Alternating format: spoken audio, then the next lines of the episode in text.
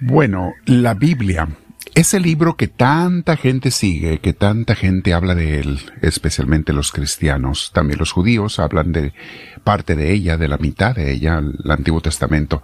¿De qué se trata? ¿Cuál es la esencia de la Biblia? Eh, ¿Se puede resumir en una idea, en una frase?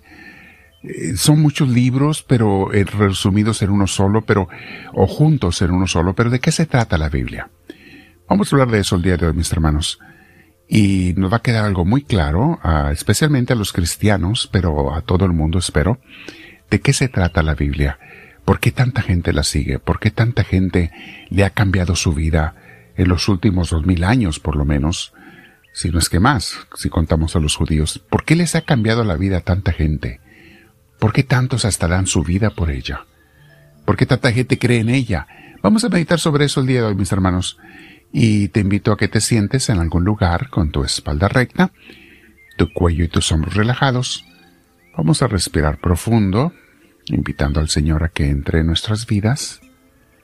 Dile Espíritu Santo, lléname de ti, te lo pido.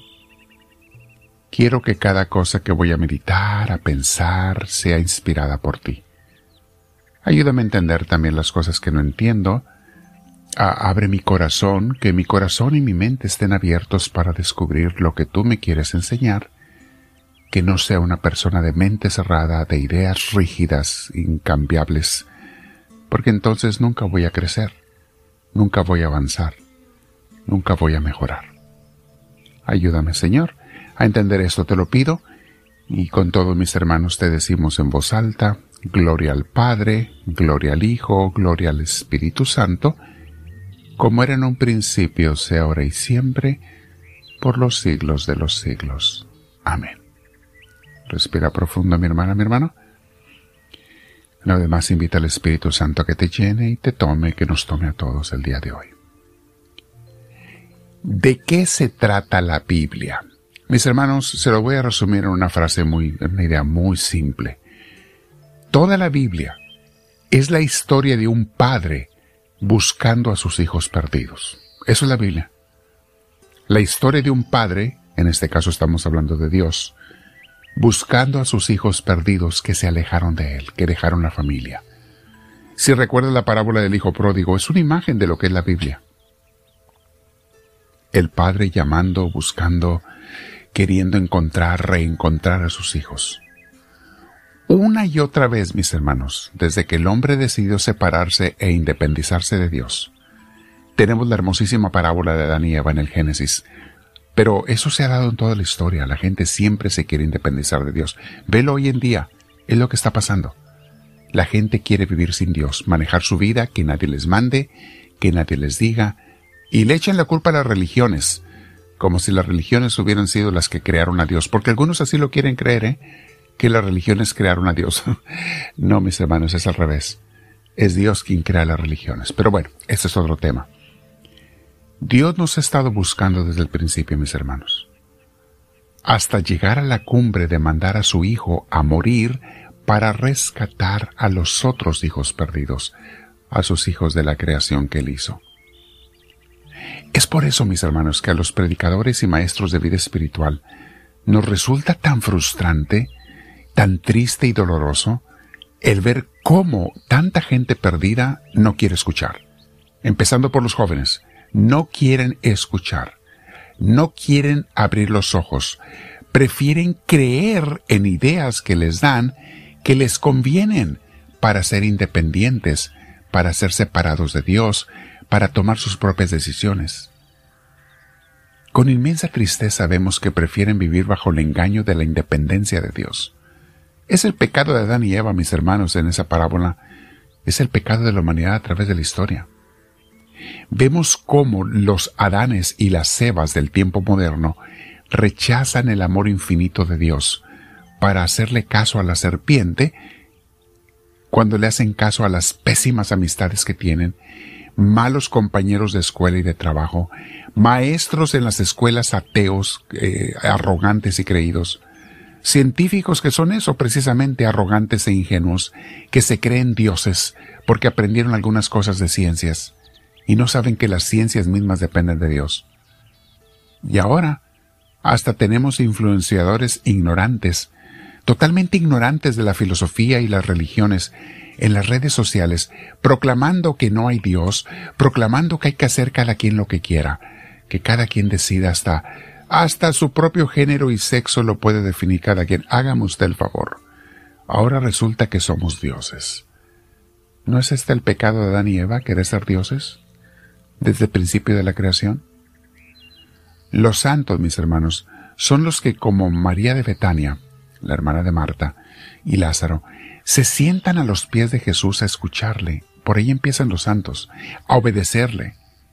Y luego, como Marta, se ponen a trabajar para fincar el reino de Dios. Ah, cómo hacen falta personas así, mis hermanos, que escuchen a Dios y trabajen para fincar el reino de Dios, que es un reino que nos lleva a la salvación a todos, a vivir en paz y felices en esta vida, con un propósito claro, directo y correcto, y luego gozar de la vida eterna.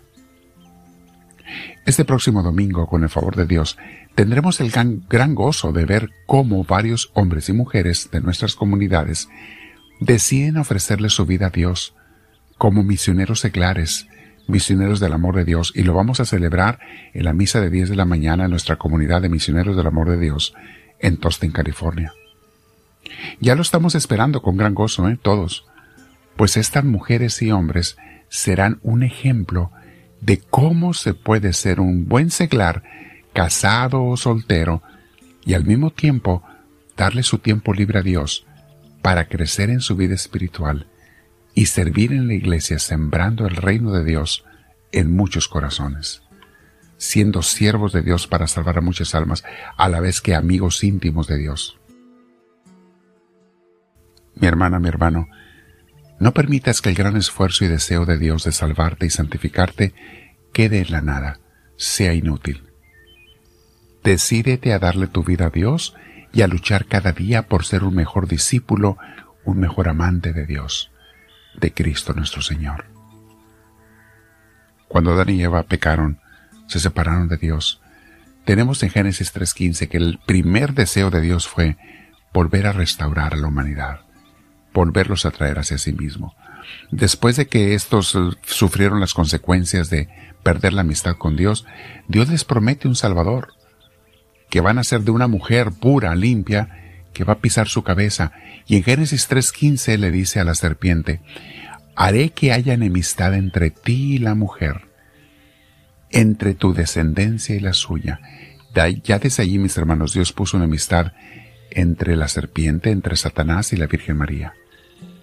Por eso Satanás les ha explicado en los temas de la Virgen María, no puede estar donde está ella. No tiene permiso. No puede. Satanás tiene que someterse al, al poder de Dios. Pero bueno, dice enseguida, ella te pisará la cabeza mientras tú herirás su talón, mientras tú morderás su calcañar. Hay varias traducciones bíblicas al respecto, pero está explicando lo que el demonio quiere hacer quiere atacar a Dios, a su descendencia, a Jesús en este caso, pero le van a pisar la cabeza, no puede. Lucas 11:13 11, dice Jesús, pues si ustedes, aun siendo malos, saben dar cosas buenas a sus hijos, ¿cuánto más el Padre Celestial dará al Espíritu Santo a quienes se lo pidan?